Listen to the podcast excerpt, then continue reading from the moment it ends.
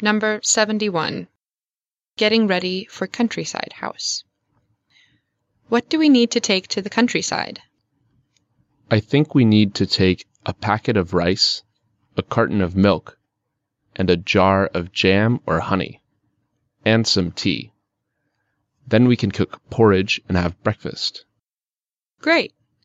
Don't forget about a loaf of bread, butter, and cheese. And take some coffee. I'd like to drink a cup of coffee in the mornings and eat a cheese sandwich. What about sliced bread? How many slices would you like?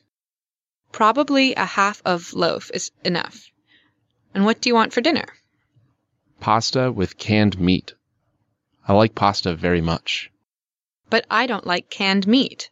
Let's buy two kilos of meat for barbecue. No, it's too complicated. And it's too cold. Let's buy sausages. Okay. As I remember, we have a tin of tuna or salmon there. That's right. And a bag of flour, just in case. We don't need flour. I know what we really need a bar of soap. We don't have any soap there. You're right. I think a bar of chocolate for tea would be good too. And a can of cola for me, please. That's all. Let's go. Wait a minute. Where are the keys?